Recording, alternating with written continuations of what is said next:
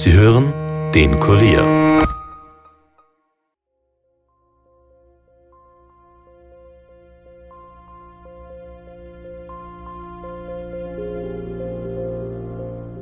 In dieser Nacht am 20.07.2015 ist das damals 54-jährige Opfer in seinem angemieteten Haus von einem bislang unbekannten Täter durch vier Messerstiche getötet worden.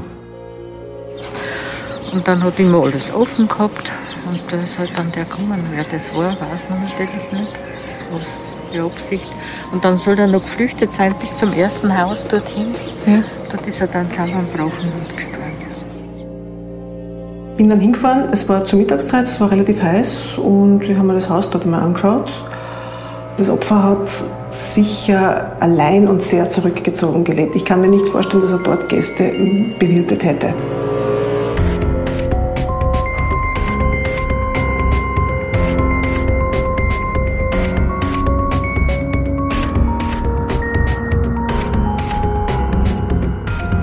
Herzlich willkommen bei Dunkle Spuren, dem True Crime Podcast des Kurier, in dem wir ungelöste Kriminalfälle aus Österreich neu aufrollen. Heute starten wir schon in die vierte Staffel und wir tun das mit einem Fall, ich glaube das so sagen zu dürfen, der nichts für schwache Nerven ist, vor allem für diejenigen unter euch, die es allein im Dunklen gruselig finden. Es geht um einen Mord, um einen ziemlich brutalen Mord, um einen brutalen Mord, der bis heute ungeklärt ist und bei dem vieles vollkommen im Dunkeln liegt.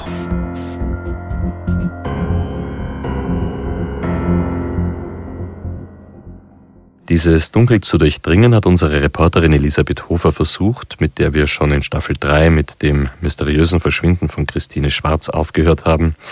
Wenn ihr den nicht gehört habt, eine Empfehlung, unbedingt nachholen. Ja, und Elisabeth Hofer ist jetzt auch wieder hier im Podcast-Studio. Hallo Eli. Hallo Stefan.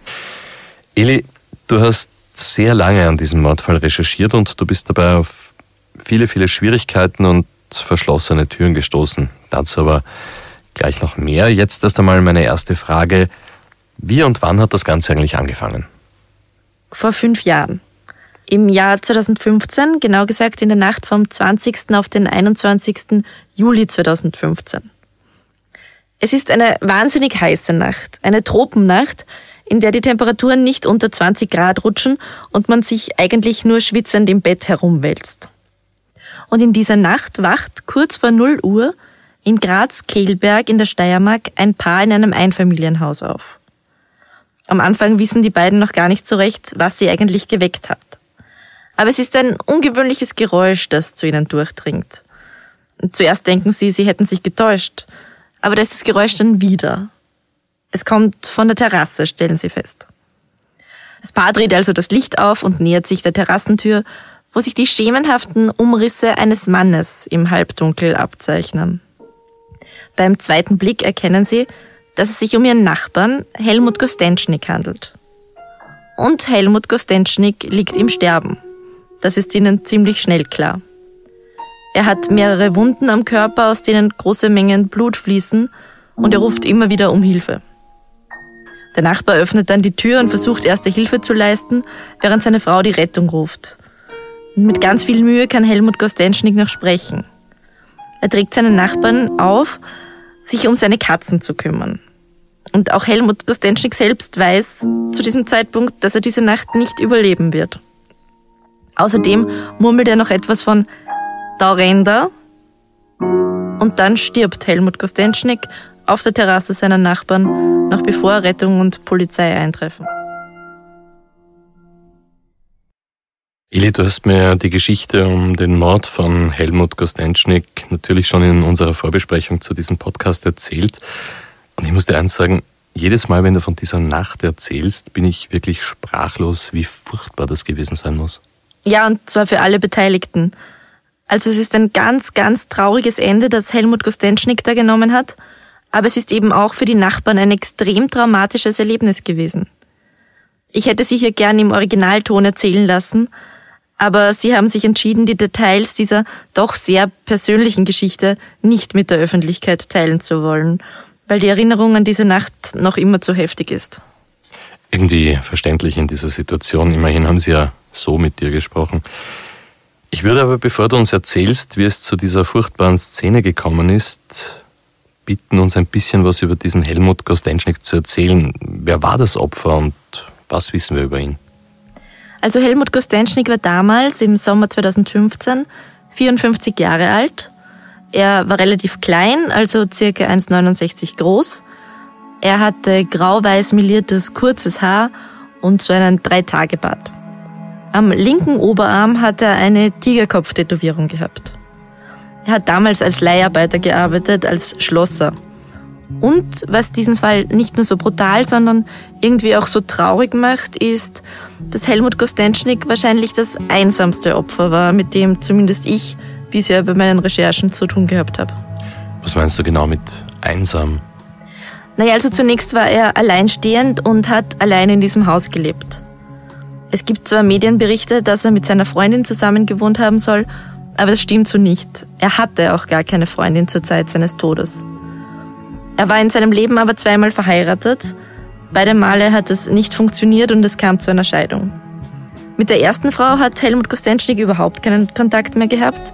Zu seiner zweiten Frau, einer gebürtigen Tschechin, war das Verhältnis auch nach der Trennung aber besser. Die haben dann manchmal telefoniert und sich hin und wieder getroffen mehr aber dann auch schon nicht mehr. Und Kinder hat er auch keine gehabt. Ja, und sonst irgendwelche Freunde oder Bekannte oder ja, Saufkumpels? Nein, niemanden. Es hat einen Bruder gegeben, der mittlerweile gestorben ist, aber Freunde hatte er eigentlich kaum. In Lokal ist Helmut Kostenschnik auch nicht gegangen. Er hat auch kaum getrunken, aber das hat einen Grund, auf den ich später noch zu sprechen komme. Jedenfalls gibt es in seinem ganzen Leben eigentlich nur einen Menschen, der ihn wirklich als Freund bezeichnet hat. Den hat er vor vielen Jahren einmal auf Montage kennengelernt und der hat ihn auch hin und wieder mit dem Auto mitgenommen, weil Helmut Kostenschnik keinen Führerschein gehabt hat. Hast du mit diesem Freund sprechen können? Ja, ich habe mit ihm telefoniert, aber leider hat auch er nicht öffentlich über den Fall reden wollen. Er spricht auch sehr schlecht Deutsch, aber wie gesagt, er ist der einzige Mensch, der mir in der ganzen Recherche begegnet ist, der Helmut Kostenschnik einen Freund genannt hat. Und diese Einsamkeit, dieses Alleinsein, das fand ich schon sehr bedrückend. Und das hat Helmut Kostenschnik wohl auch irgendwie zu kompensieren versucht, indem er sich viele Katzen gehalten hat. Also insgesamt hat er mit 16 Katzen zusammengelebt. Das ist nicht viel, was wir über diesen Helmut Kostenschnik da privat wissen, Elli. Nein, aber um mehr zu erfahren und eben auch über die Nacht, in der der Mord passiert ist, zu sprechen, bin ich ins Bundeskriminalamt in Wien gefahren. Dort habe ich mit Reinhard Nosowski gesprochen. Er ist Teil des Cold Case Managements im Bundeskriminalamt und praktisch federführend für die Ermittlungen in dem Fall zuständig. Und er hat mir die Vorgeschichte zum Tod von Helmut Kostenschnik erzählt. In dieser Nacht am 20.07.2015 ist das damals 54-jährige Opfer in seinem angemieteten Haus von einem bislang unbekannten Täter durch vier Messerstiche getötet worden. Und wie ist das abgelaufen? Ja, das Opfer hatte in dieser Nacht äh, die Haustür geöffnet, so wie auch andere Fenster im Haus geöffnet waren, um durchzulüften. Und der Täter muss das Haus betreten haben und hat das Opfer unvermittelt, das zu dieser Zeit im Wohn-Schlafraum auf einer Couch oder im Bett gelegen ist, angegriffen, attackiert und erstochen. Er war nicht sofort tot. Äh, das Opfer schleppte sich noch etwa 150 Meter über eine Wiese zu den Nachbarn, wo es dann letztendlich seinen schweren Verletzungen erlegen ist. Was ist dann passiert? Was wurden für Ermittlungsschritte dann eingeleitet? Es wurde natürlich eine sofortige Fahndung eingeleitet. Es wurden die Nachbarn befragt und dazu kam es auch, dass dann Nachbarn sich geäußert haben, dass sie einen Mann flüchten gesehen haben. Flüchten vom Tatort, zunächst zu Fuß, also verschiedene Zeugen haben das so berichtet, zunächst zu Fuß und später dann mit einem Fahrrad. Das heißt zunächst zu Fuß und dann mit dem Fahrrad? Unmittelbar vom Haus weg haben Nachbarn ihn eine Person laufen gesehen, später dann auf ein Fahrrad steigen und wegfahren gesehen. Einen Moment, der Mörder ist gesehen worden auf einem Fahrrad? Eli, gibt es eine Täterbeschreibung? Na leider nein. Es war ja komplett dunkel. Ich werde später noch mehr über die Gegend dort erzählen aber das darf man sich nicht wie die Grazer Innenstadt vorstellen. Das ist eigentlich schon sehr ländlich dort, mit Wiesen und Obstbäumen und Wald und ohne Straßenbeleuchtung. Also da ist es in der Nacht einfach dunkel. Wir wissen eben nur, dass es sich von der Statur her um einen Mann gehandelt haben dürfte. Und wieso ist der auf einem Fahrrad geflüchtet? Das habe ich mich am Anfang auch gefragt. Wobei ich das dann doch einleuchtend fand, als ich vor Ort war. Okay, du hast äh, mit der Polizei gesprochen. Was hast du denn dort noch alles erfahren? Ja, zum einen habe ich Fotos vom Tatort, also von dem Wohnschlafzimmer von Helmut Kostenschnik anschauen dürfen. Darauf sieht man vor allem eines, nämlich wahnsinnig viel Blut auf dem Schlafsofa, auf dem Teppich und daneben beim Fenster. Beim Fenster? Ja, das ist ein ganz interessantes Detail. Helmut Kostenschnik hat sich nämlich aus dem Fenster in den Garten und dann zu den Nachbarn geschleppt, also hat sein Haus nicht durch eine Türe verlassen. Und ansonsten sieht man auf den Fotos eben ein eher unschön eingerichtetes Zimmer, auch sehr unordentlich, also ein bisschen so, wie man sich so eine klischeehafte Junggesellenbude halt vorstellt. Was man den Fotos aber auch sehr gut entnehmen kann, ist der Ablauf der Tat.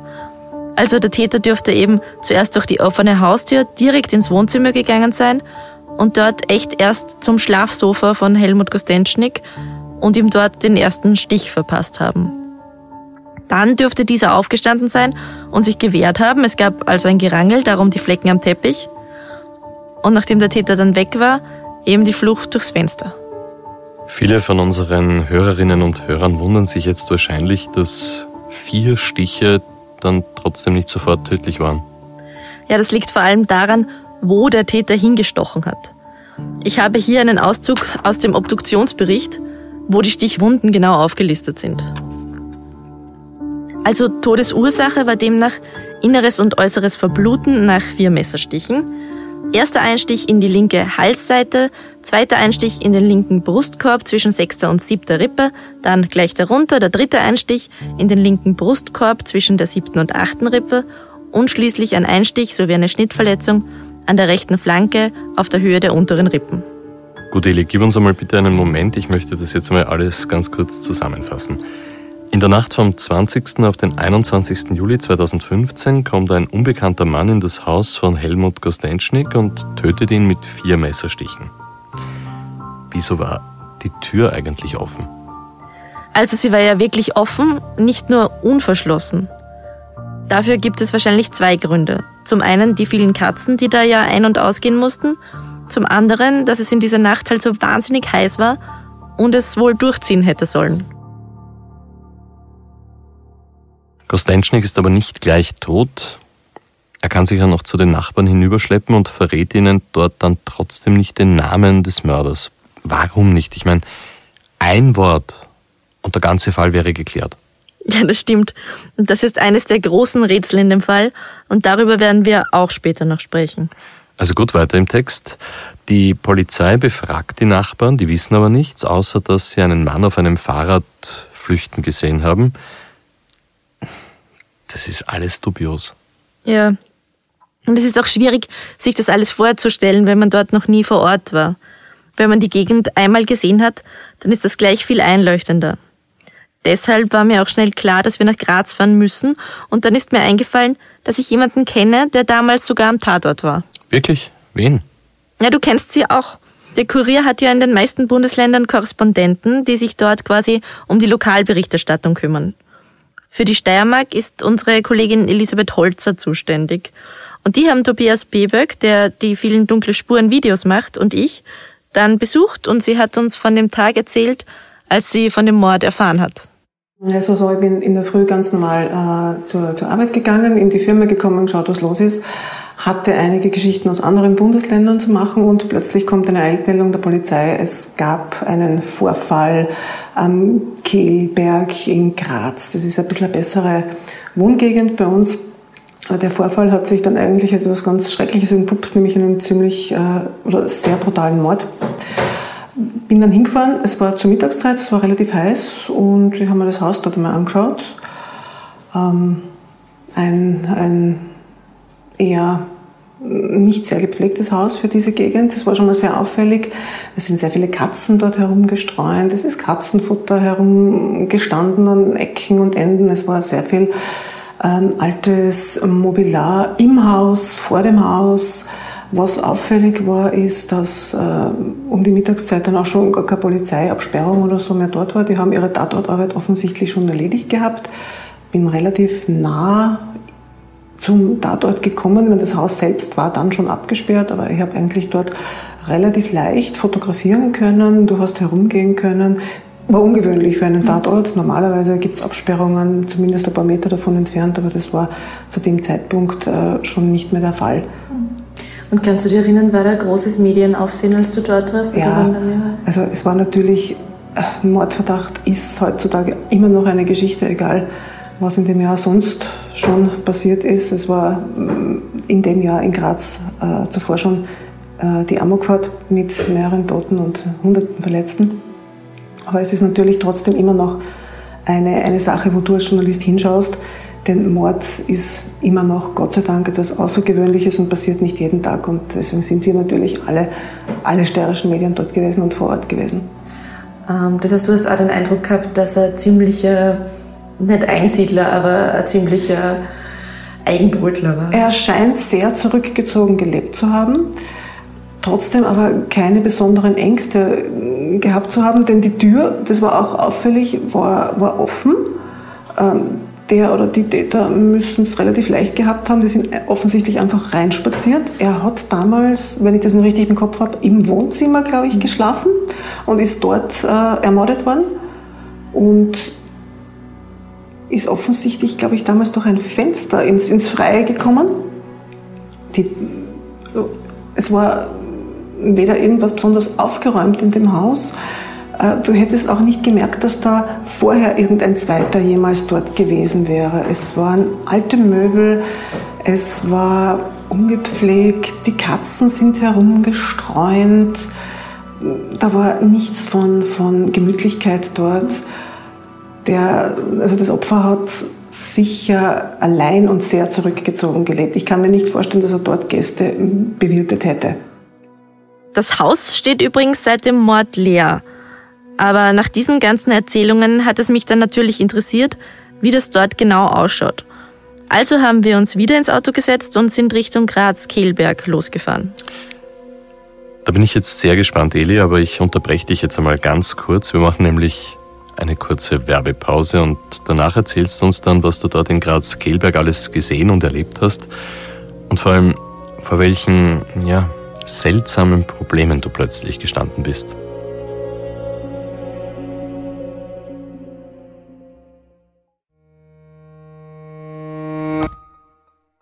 Wenn wir vom Dunkle Spuren-Team an einem ungelösten Kriminalfall recherchieren, dann wenden wir alte Bekannte und neue moderne Recherchemethoden an. So leisten wir bei der Suche nach vermissten Menschen unseren Beitrag. So ähnlich macht es auch die EVN. Sie investiert nämlich kontinuierlich in den Ausbau von Wasserkraft, Wind- und Sonnenenergie sowie geeignete Speicher und leistet damit ihren Beitrag zum Schutz von Klima und Umwelt. Beim Umbau des Energiesystems in Richtung erneuerbarer Energie hat die Energieversorgung oberste Priorität. Denn das Wichtigste, die EVN ist immer da.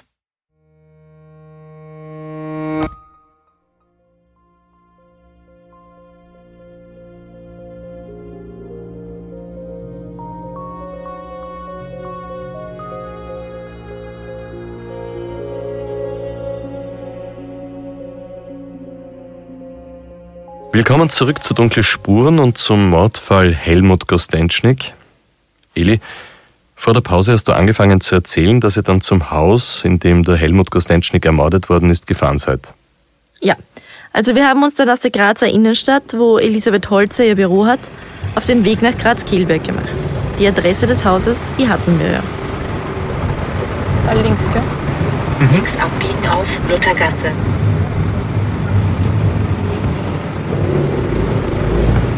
250 Meter links abbiegen auf Opernring. Ja, gerade, genau. Na, wir fahren jetzt aus dem Zentrum, aus Graz, ungefähr 20, 20 Minuten, eine halbe Stunde nach, nach Kehlberg, wo der Herr Gostenschnik gewohnt hat.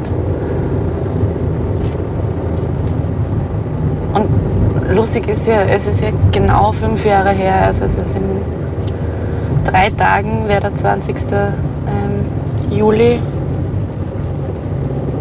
wo das Ganze fünf Jahre her wäre. Und das heißt, wir werden jetzt alles ziemlich von der Jahreszeit und von der Umgebung her ziemlich genauso vorfinden, wie es damals war. Das Haus zu finden hat sich dann aber als ziemliche Herausforderung erwiesen, weil irgendwann hat uns das Navi dann gesagt, dass wir da sein sollten. Da standen wir aber eigentlich mitten in der Wiese. Also man muss sagen, man steht da auch mitten im Wald erklärt. Hinterm Haus. Von der Schwierigkeit abgesehen, das Haus zu finden, weil das Navi uns irgendwie in the middle of nowhere hinschickt. So, ah, schau, da ist nämlich Grazer direkt dahinter aus.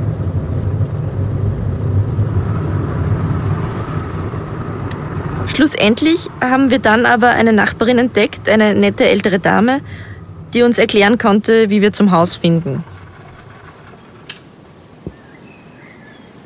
Entschuldigung? Ja? Wir suchen den Greifenweg 31. Greifenweg? Ja? Wann Sie kommt vor? Danke Ihnen.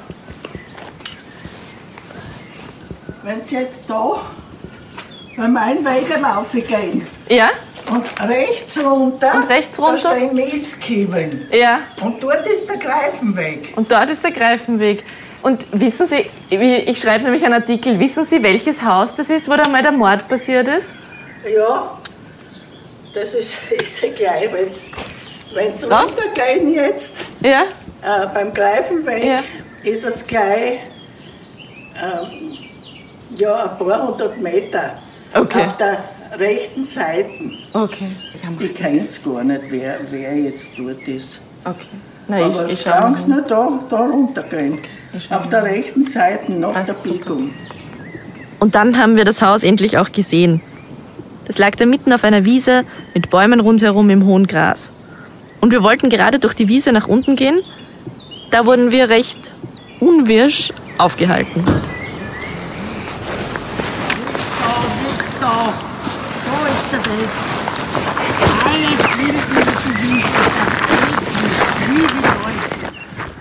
Da, hat uns doch glatt eine Nachbarin beobachtet, als wir kurz davor waren, durch die Wiese hinter ihrem Haus zu gehen. Und das war ihr gar nicht recht. Wir haben dann aber gleich die Gelegenheit genutzt, sie nach dem Weg und auch nach Helmut Kostenschnik zu fragen. Na, wir suchen die Nummer 31 vom Greifenweg. Bitte? Wir suchen die Nummer 31 vom Greifenweg. Ist es das Haus da unten? Okay. Keine Ahnung, aber da gehen runter. Na, wissen Sie, ich suche Hinauf. ich such das Haus, wo der Mord passiert ist einmal vor fünf Jahren. Das ist da drüben. Das ist das Kleine da unten. Ja, ganz. das, da gehen sie runter und dann kommen sie da hinauf. Okay. Ach so.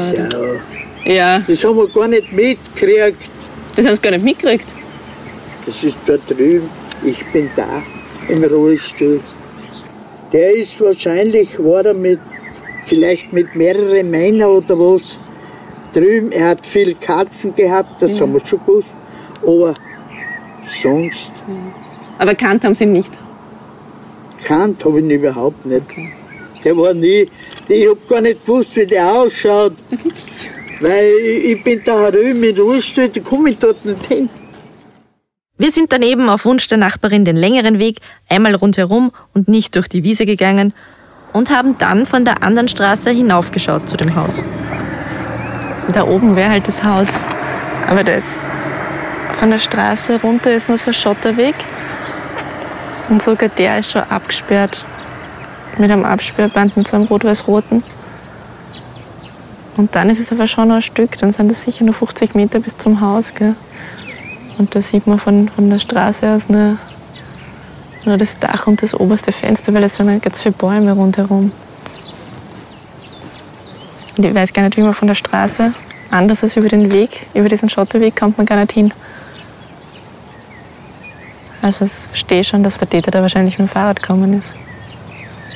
Wahrscheinlich die schnellste Möglichkeit, da zum Haus und wieder wegzukommen. Aber ansonsten ist es natürlich eine schöne Gegend. Also das ist ja mitten in der Wiese und mit Obstbäumen rundherum und Blick auf der einen Seite auf den Weinberg und auf der anderen Seite in den Wald. Es ist lauschig. Blumenwiese, Vogelgezwitscher, Maisfeld, alles da. Eli, du hast gerade erzählt, sogar der Schotterweg, der zum Haus führt, war abgesperrt. Ähm, warum? Das hat eine Vorgeschichte und hat sich auch bei den Recherchen als ziemlich hinderlich herausgestellt. Die jetzigen Besitzer des Hauses legen nämlich größten Wert darauf, dass niemand das Grundstück betritt. Moment einmal, die jetzigen Besitzer, ich habe geglaubt, das Haus steht leer. Eh, aber es gehört ja trotzdem jemandem. Ja, ist klar. Helmut Kostenschnik war da ja selbst nur Mieter. Ich habe mir sogar einen Grundbuchauszug besorgt, um das nachzuvollziehen. Das Grundbuch ist in Österreich ja öffentlich einsehbar und da habe ich festgestellt, dass dieses Haus offenbar kaum jemandem Glück gebracht hat. Der Vorbesitzer war nämlich so hoch verschuldet, dass das Haus zwangsversteigert werden musste, also schon vor dem Mord. Seither gehört es zu zwei gleichen Teilen einer Dame und einem Herrn aus Graz. Naja, und da standen wir dann eben auf der Straße vor der Absperrung zum Schotterweg und wussten nicht recht, was tun. Glücklicherweise haben wir dann die Nachbarin getroffen, die direkt gegenüber wohnt, quasi mit Blick auf das Mordhaus. Und sie war eigentlich die Erste, die etwas Nettes über Helmut Kostenschnik zu sagen hatte in dem ganzen Fall. Und Sie haben ihn aber gekannt, nicht, den Herrn Ja, er war ein ganz netter Lehrer. Und dann hat immer alles offen gehabt. Und da ist halt dann der gekommen. Wer das war, weiß man natürlich nicht. Was die Absicht. Und dann soll er noch geflüchtet sein bis zum ersten Haus dorthin. Ja. Dort ist er dann zusammengebrochen und gestorben. Und dann ist ja alles durchkämmt worden. Die ganze Polizei und war da, also die Jugend, ne, die, die, was nicht, die halt Die Polizeischüler. Schüler, genau. Die haben das stückelweise abgesucht, alles und nichts gefunden. Die Tatwaffe, dieses Messer ist nicht gefunden worden. Nein, also damals nicht, als die Polizeischüler die Gegend durchkämmt haben und auch bis heute nicht. Also das Messer wurde nie gefunden. Wir wissen aber aufgrund der Verletzungen, dass es sich um eine einschneidige Klinge gehandelt haben muss, die bis zu acht Zentimeter lang war und Wunden mit circa fünf Zentimeter Breite verursacht hat. Und die Polizei geht davon aus, dass der Täter es mitgebracht hat und es nicht aus der Wohnung von Helmut Kostenschnik stammt. Aber viel spannender als die Tatwaffe ist eigentlich etwas anderes, das die Nachbarin noch erwähnt hat, als ich sie gefragt habe, ob sie damals etwas mitbekommen hat. Na, nicht direkt. Aber dann ist halt erzählt worden, dass er halt im Haus, er hat da nur seine Ruhe gesucht. Angeblich war er ja, ich weiß nicht, Dealer und alles Mögliche. Helmut Kostenschnik war Dealer? Naja, Dealer ist wohl, was die Gerüchteküche daraus gemacht hat. Das stimmt so nicht. Aber Helmut Kostenschnik hatte tatsächlich eine sehr interessante Vergangenheit. Das hat mir dann auch Ermittler Reinhard Nosowski erzählt. Der Kostenschnik hat äh, zum Zeitpunkt oder Jahre zuvor vor der Tat alleine in diesem beschriebenen Wohnhaus gelebt. Früher sollte er doch im Rot Rotlichtmilieu tätig gewesen sein. Er hätte dort Zimmer weitervermietet an Prostituierte im Raum Graz. Jetzt bin ich doch ein bisschen überrascht. Dieser Kostenschnik war also eine Art Zuhälter. Da haben wir doch das erste Mal in diesem Fall so etwas ähnliches wie eine Annäherung an ein Motiv. Ich meine, die Menschen, die im Rotlichtmilieu unterwegs sind, sind ja nicht unbedingt äh, bekannt dafür, zimperlich zu sein, wenn sie Konflikte haben, ja, zum Beispiel Schulden. Ja, das ist irgendwie so der erste Gedanke, den man hat, wenn man das erfährt, ich weiß. Aber die Polizei glaubt eigentlich nicht, dass das Motiv in diese Richtung zu suchen ist. Die Rotlichtvergangenheit dürfte sehr lange zurückliegen, also wir reden von 20 Jahren bis zum Tatzeitpunkt. Das heißt Hinweise darauf, ähm, dass es aus seiner Rotlichtvergangenheit, äh, dass es damit irgendwas zu tun haben könnte, gibt es nicht. Hat sich nicht, nicht so äh, gezeigt oder nichts bestätigt aus der Richtung. 20 Jahre sind halt auch eine wirklich sehr lange Zeit, bis man jemandem etwas heimzahlt. Also das Motiv Rache für etwas, das damals im Milieu passiert ist, das wäre wohl etwas, sagen wir, verspätet. Also Helmut Kostenschnik hat sich da auch wirklich völlig zurückgezogen. Darum habe ich vorhin gesagt, er hat auch kaum noch Lokale besucht und kaum noch Alkohol konsumiert. Wie die Nachbarin ja sagt, er hatte in diesem Haus, in dieser sehr beschaulichen Nachbarschaft, wahrscheinlich wirklich nur seine Ruhe gesucht. Also gut, dann lass mich das Ganze noch einmal ganz kurz rekapitulieren. Wir haben einen Toten, der früher mal so eine Art Zuhälter gewesen ist, dem Milieu aber dann den Rücken gekehrt hat und einsam und alleine in einem Häuschen am Grazer Stadtrand wohnt. Wir haben kein wirklich klar erkennbares Mordmotiv, einen Täter, der auf einem Fahrrad geflüchtet ist, von dem es keine Beschreibung gibt. Ähm, bis hierher alles richtig? Ja, eigentlich schon. Bis auf einen Punkt. Die Polizei hat bei ihren Ermittlungen etwas Interessantes herausgefunden. Es gibt nämlich sehr wohl einen Verdächtigen und wir wissen sogar, wie der aussieht. Es gibt also doch einen möglichen Täter und sogar eine Beschreibung von dem Mann. Was hat er mit Helmut Kostenschnik zu tun gehabt und was könnte sein Mordmotiv sein? Darüber sprechen wir im nächsten Teil von Dunkle Spuren, ein Sommernachtsmord.